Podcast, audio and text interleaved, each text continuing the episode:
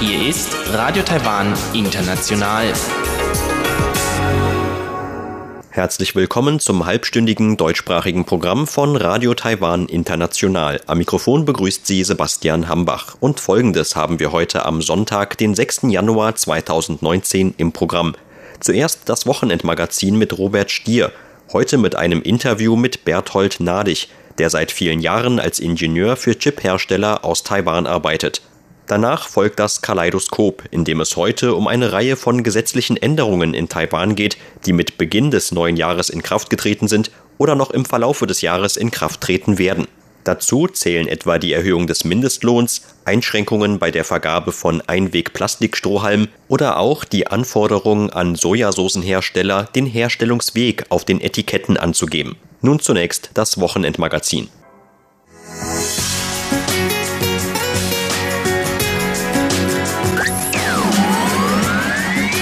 Radio Taiwan, international aus Taipeh.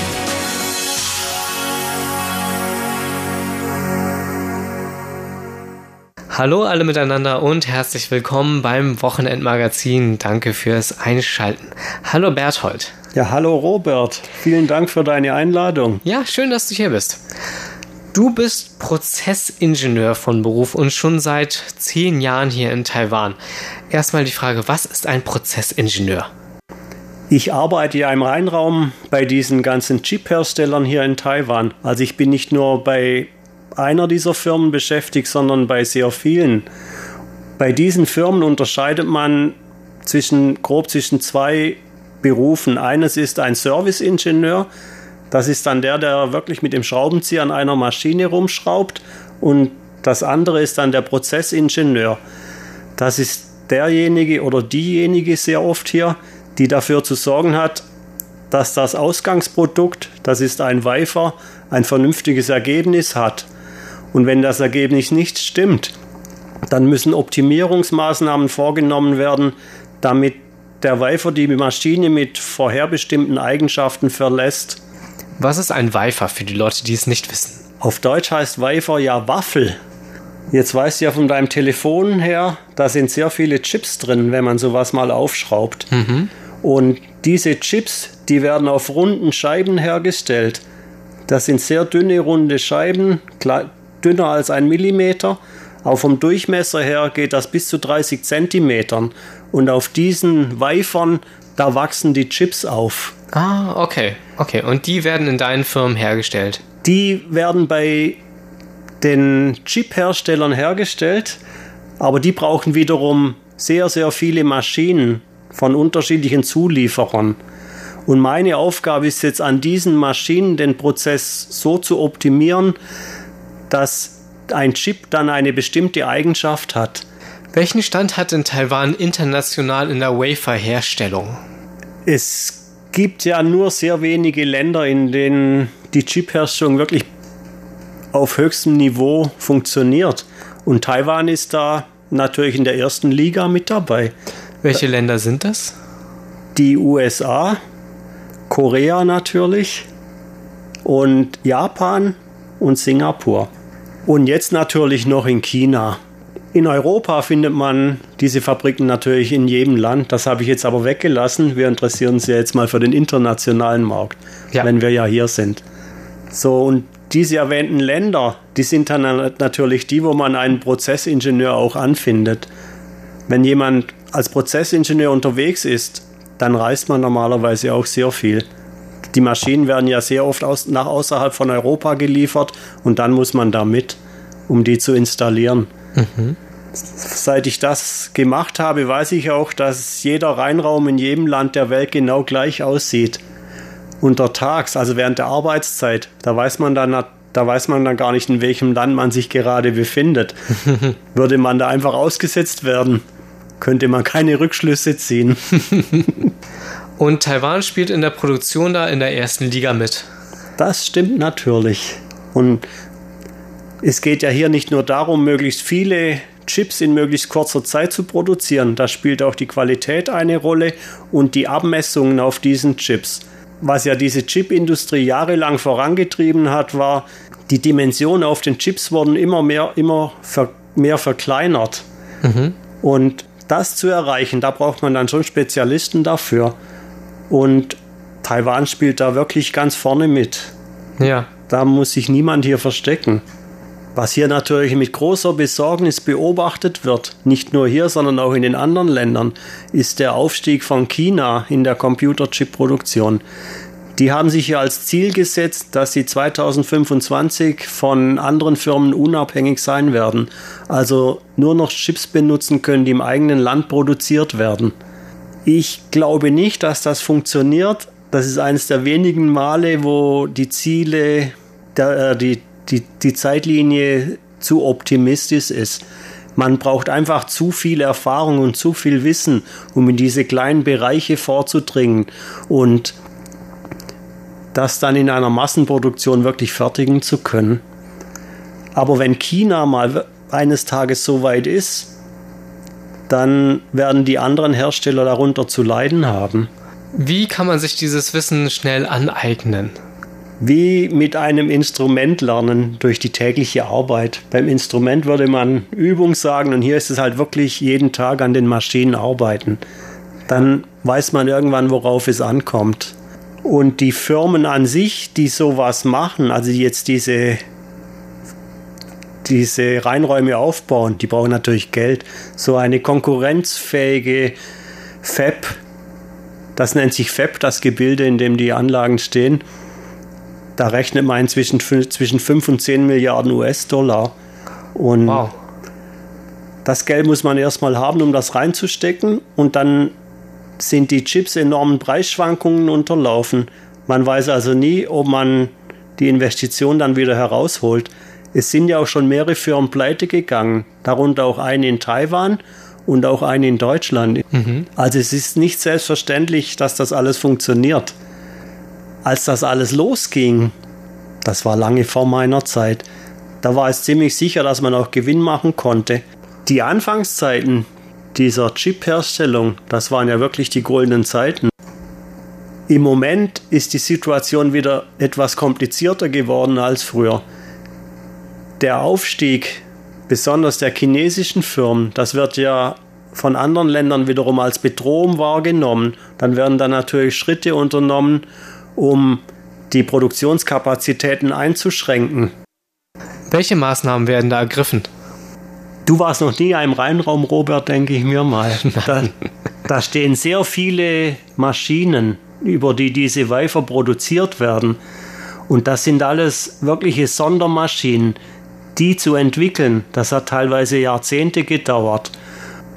Der Trump versucht ja einen Chip-Hersteller in China zu boykottieren, indem er verhindert, dass amerikanische Firmen ihre Sondermaschinen dahin liefern können. Und ohne diese Sondermaschinen kann man keine Produktion fahren. Das würde die Firma dann de facto ausschalten. Mhm. Stehen diese Maschinen dann im Rheinraum drin, diese, diese Sondermaschinen, und sind dann auch auf diese Prozesse abgestimmt, dann ist das gar nicht mehr so schwierig die Chips herzustellen. Aber das Know-how, das steckt wirklich in diesen speziellen, in diesen Sondermaschinen. Wie könnte sich der Aufstieg Chinas auf Taiwan auswirken? Das ist eine große Frage, über die man wirklich sehr oft was liest. Aber ich habe noch keine Antwort gefunden, der ich zustimmen könnte. Ich glaube, man weiß es im Moment einfach nicht, wie das in mehreren Jahren hier aussehen wird. Aber ich sehe die ganze Sache eher positiv. Es wird ja nach wie vor hier sehr viel investiert, auch von ausländischen Firmen. Und das, das ganze Know-how, das ist ja auch im Land. Da danke ich dir sehr für das Interview. Bitteschön.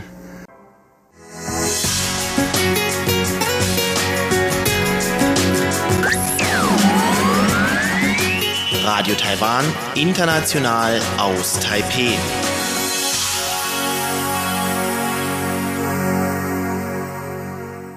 Weiter im Programm geht es nun mit dem Kaleidoskop.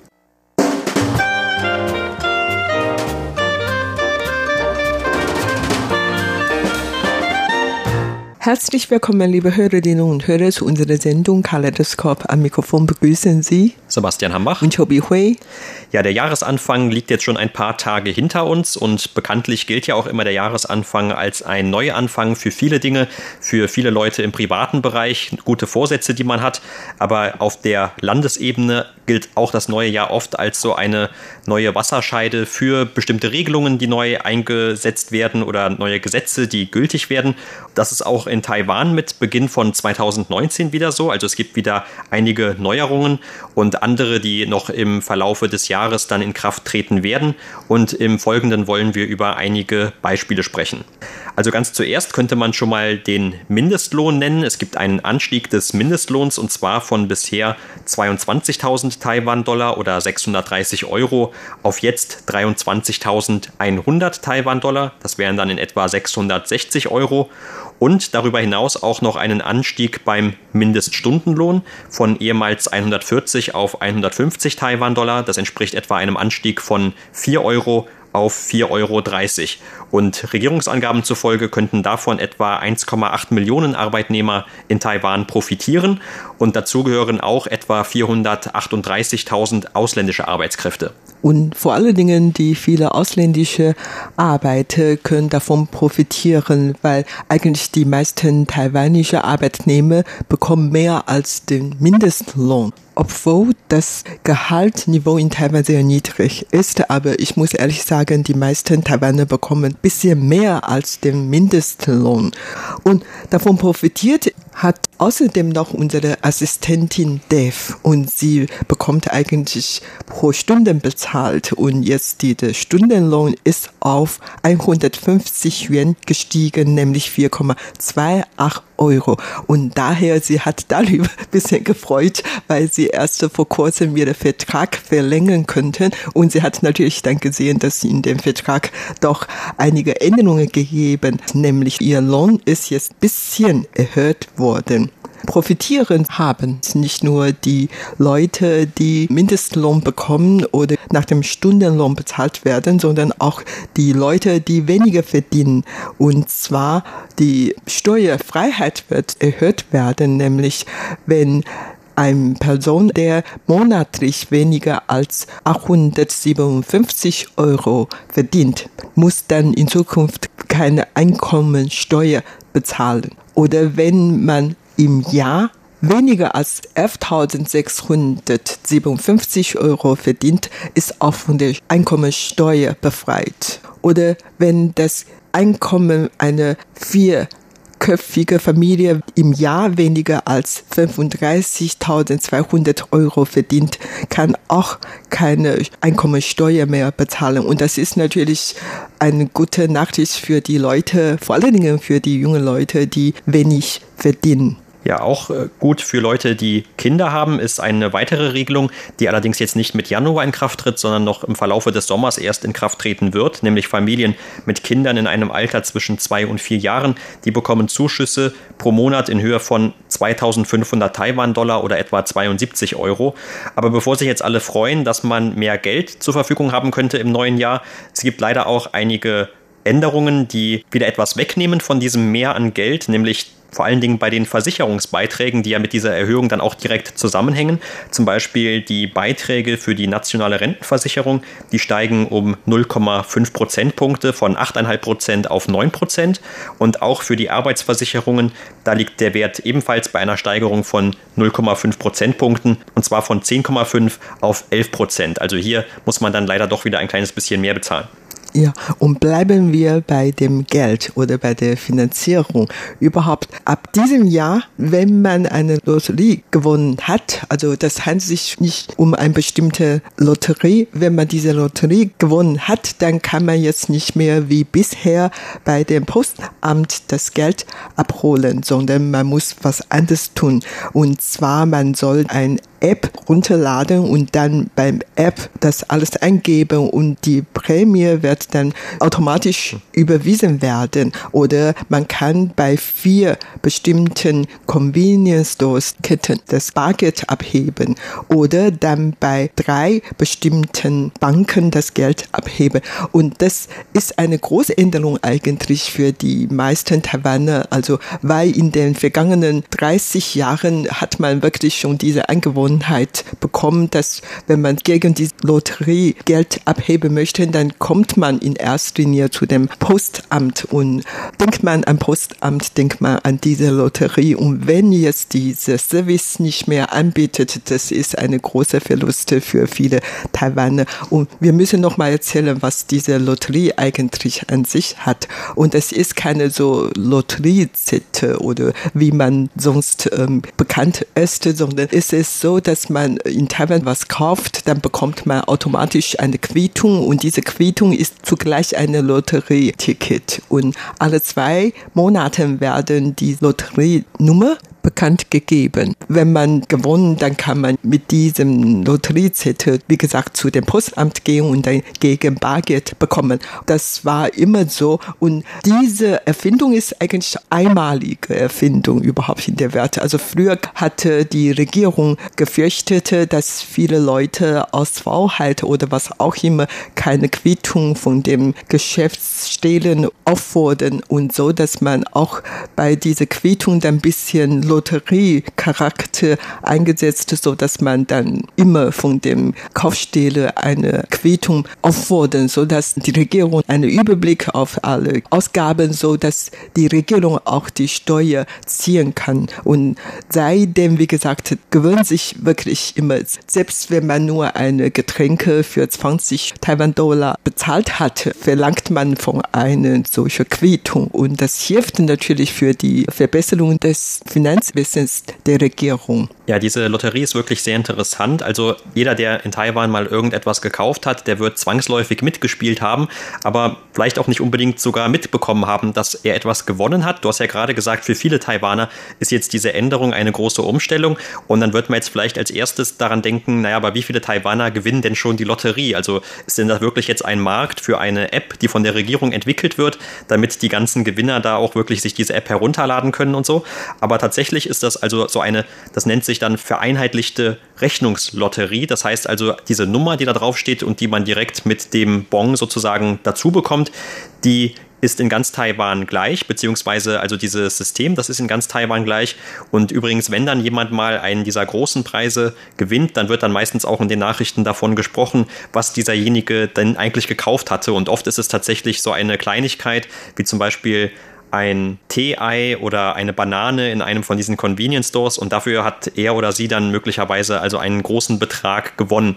Und was man ja auch oft sieht, und das ist auch so eine Besonderheit in Taiwan, die aus der Existenz dieser Lotterie resultiert, nämlich dass man in vielen Geschäften, in vielen Restaurants auch diese Glasschalen hat, wo man zum Beispiel dann in westlichen Ländern eher daran denkt, dass man dort Kleingeld einwirft, aber in diesen Glasschalen, da sollen dann die Kunden doch diese Lotteriebons, also eigentlich diese Rechnungen wieder einwerfen, damit eben die Besitzer dieser Läden eine Möglichkeit haben, noch ein bisschen Geld sich dazu zu verdienen, wenn sie eben einen Preis bei dieser Lotterie gewinnen. Und also das ist auch eigentlich gar nicht unbedingt so schwierig, wenn man vielleicht 100 Dinge pro Monat kauft oder wenigstens 50 Dinge, hat dann 50 dieser Bons. Es reicht ja schon, wenn man drei richtige Zahlen hat und dafür kann man dann immerhin schon etwa 200 Taiwan-Dollar und bei drei richtigen Zahlen kann man schon 200 Taiwan-Dollar gewinnen oder umgerechnet etwa 5,70 Euro.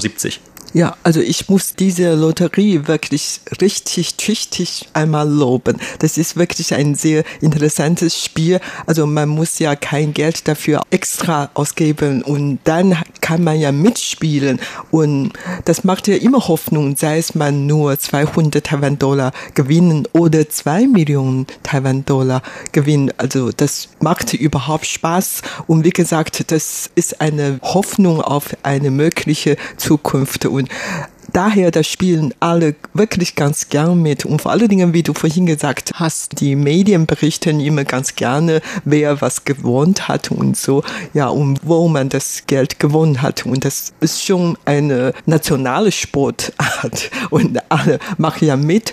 Außerdem viele Leute sammeln diese Zettel und man kann ja schon sehen, wie oft man was gekauft hat und viele Leute machen eigentlich keine Notiz und schreiben nie, was er an den Tag alles ausgegeben hat, aber am Monatsende, dann kann man ja schon merken, wie viel man ausgegeben hat und so. Das ist auch nicht ganz verkehrt, finde ich. Und daher, diese Lotterie ist in Taiwan immer gespielt seit einigen Jahrzehnten. Einmal ist die Regierung auf die Idee gekommen, weil das alles zu umständlich ist und die Premiere sowieso sehr niedrig ist. Und da hat man eigentlich vor, diese abzuschaffen und das stoßt auf wirklich Unmut von allen Bürgern in Taiwan. Man gewöhnt sich daran, immer mitspielen, selbst wenn die Premiere sehr klein ist, aber man hat ja eine Hoffnung. Und mit diesem 200 Taiwan-Dollar, da kann man mindestens eine Lindfleischnudelsuppe essen gehen oder so. Also kleine Spaß kann man noch immer behalten.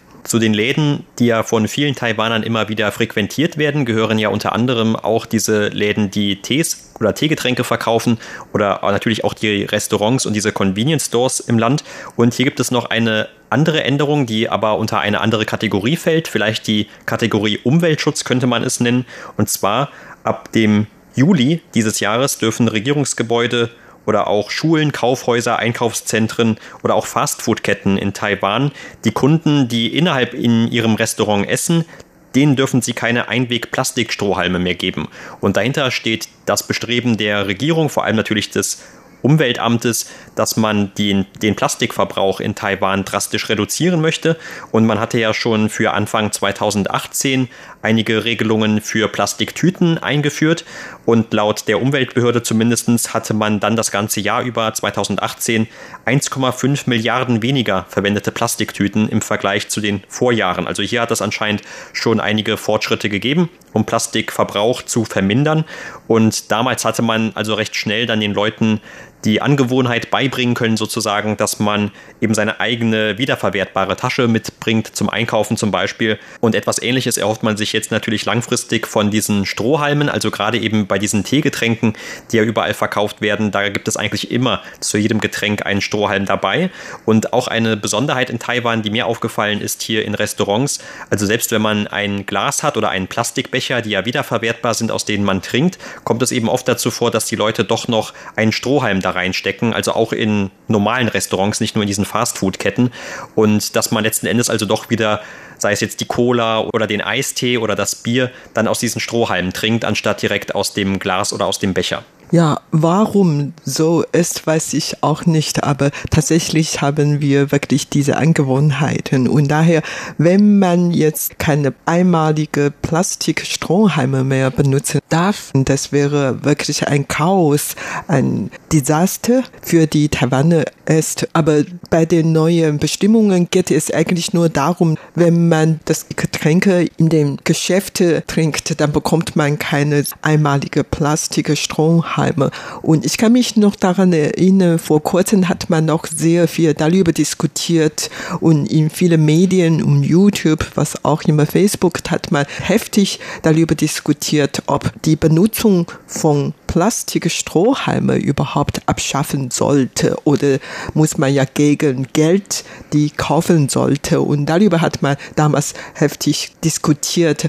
Aber dann hat man gefragt, wenn man jetzt diese Bubble Tea trinkt ohne Strohhalme, was kann man als Ersatz Strohhalme benutzen? Und dann hat ein Politiker, glaube ich, vorgeschlagen, dass man mit dem Löffel diese Bällchen auslöffeln und dann trinken, essen so. Und das gehört eigentlich nicht zu der Sitte. Also irgendwie, das ist eine Tradition und an den Traditionen muss man festhalten. Und wenn jetzt mal statt ein Strohhalme eine Löwe benutzt, das schmeckte diese Bubble Tea eigentlich auch nicht mehr für alle. Und damals hat man noch vorgeschlagen, dass man vielleicht statt Plastik Metall Strohhalme benutzen. Aber irgendwie, das kommt wirklich gar nicht gut an. Also ein Bubble Tea zu trinken ohne Plastikstrohhalme, das passt einfach nicht. Und daher hat man damals schon fast protestiert. Und jetzt hat man wohl einen Kompromiss gemacht. Man kann die immer noch benutzen, wenn man diese Getränke oder was auch immer zum Mitnehmen kauft. Ja, bleiben wir vielleicht noch mal gerade bei Flüssigkeiten, wenn auch jetzt nicht unbedingt Flüssigkeiten, die man mit dem Strohhalm zu sich nehmen würde, aber zum Beispiel Sojasoßen. Für die gilt ab diesem Jahr auch eine neue Regelung und zwar die Hersteller von diesen Sojasoßen, die sollen den Herstellungsprozess auf den Etiketten angeben. Also dass dieser Herstellungsprozess soll transparenter werden als bisher. Ja, und das ist auch eine große Erinnerung eigentlich für die Leute oder für die Hausfrauen wie ich. Und das macht wirklich sehr viel aus. Wenn man eine Sojasauce Flasche kauft, die aus der traditionellen Herstellungsmethode hergestellt worden ist, ist ist wirklich sehr, sehr teuer. Das sind ja nicht äh, verdoppelt, sondern zehnfach teurer als die, dass man aus chemischen Dingen hergestellt worden ist. Und daher diese Substanz oder Inhalte soll jetzt auf der Etikette genau eingegeben werden. Und das macht das aus. Und das ist natürlich ganz gut für die Hausfrauen oder für die Kunden. Dann können sie richtig merken, welche Substanz in diesem Sojasauce in drin ist. Und das ist natürlich gut für die Gesundheit, aber auch gut dafür, dass man weiß, warum diese Flasche Sojasauce zehnmal teuer als die anderen ist. Und ja, das ist vielleicht gut für die Geschäfte. Und kommen wir vielleicht nochmal zurück zu dem Bereich des Umweltschutzes. Also in vielen Bereichen soll da eigentlich etwas mehr für die Umwelt von Taiwans Gesetzgebern äh, getan werden. Und ein großes Problem kann man wahrscheinlich so sagen für die Luftqualität zumindest in Taiwan. Das sind ja diese ganzen Motorroller, die es auf den Straßen hier gibt, zumal in den großen Städten, also vor allem eben diese Benzinmotorroller und vielleicht auch eben mit Blick auf die Umwelt und auf eine mögliche Verbesserung der Luftqualität, da gibt es eine neue Regelung. Und zwar, wer in Zukunft einen elektronischen Motorroller kauft, einen elektrisch betriebenen Motorroller kauft und dafür seinen alten Motorroller mit einem Zweitaktmotor abgibt, der bekommt dann für diesen Neukauf eine Prämie in Höhe von bis zu 5500 Taiwan-Dollar oder etwa knapp 160 Euro. Und es gibt auch noch andere Zuschüsse, also was den Kauf von neuen Motorrollern angeht, jetzt nicht nur diese elektronischen, sondern auch diese benzinbetriebenen. Und zwar eine Zeit lang diskutiert wurde ja über die Verkehrsunfälle, die es hier gibt und dass da zum Beispiel auch mit zu beitragen soll, dass viele Motorroller in Taiwan eben noch kein ABS haben oder ein anderes ähnliches effektives Blockiersystem. Und wer jetzt einen neuen Motorroller mit diesen Blockiersystemen ABS oder CBS kauft, der bekommt dafür ebenfalls dann einen Zuschuss in Höhe von 4000 bzw. 1000 Taiwan-Dollar, also immerhin etwa noch 114 bzw. knapp 30 Euro. Bleiben wir vielleicht noch bei den Verkehrsmitteln, also Motorräder, durften bis vor kurzem in einen ganz normalen Parkplatz packen. In Zukunft dürfen in einem Parkplatz mehrere Motorräder gepackt werden. Also ein bisschen ist das dann so wie jetzt schon bei den normalen Motorradparkplätzen, die so ganz schmal sind. Da gibt es oft eigentlich auch ein bestimmtes abgezeichnetes Areal, also eben so eine kleine Fläche, wo dann ein Motorroller draufstehen kann.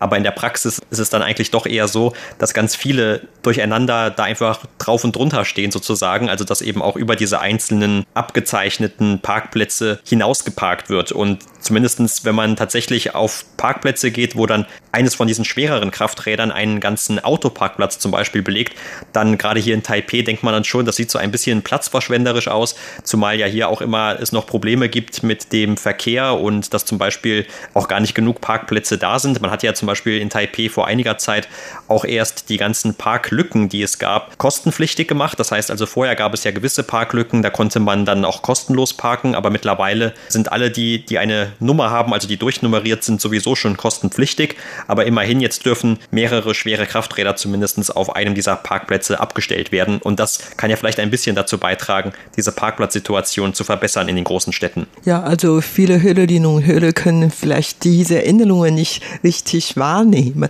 Aber für Taipei ist das wirklich ein großer Fortschritt, weil in Taipei das mangelt sich an Plätze und eine solche neue Vorschrift kommt wirklich gut an.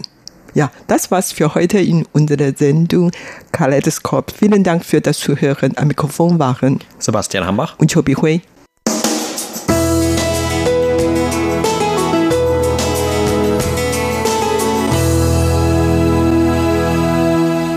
Sie hörten das halbstündige deutschsprachige Programm von Radio Taiwan International am Sonntag, den 6. Januar 2019.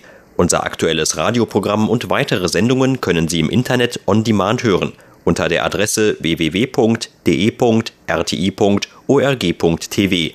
Weitere Informationen und Videos von der RTI Deutschredaktion rund um Taiwan finden Sie zudem auf unserer Facebook-Seite und auf unserem YouTube-Kanal. Am Mikrofon verabschiedet sich heute von Ihnen Sebastian Hambach.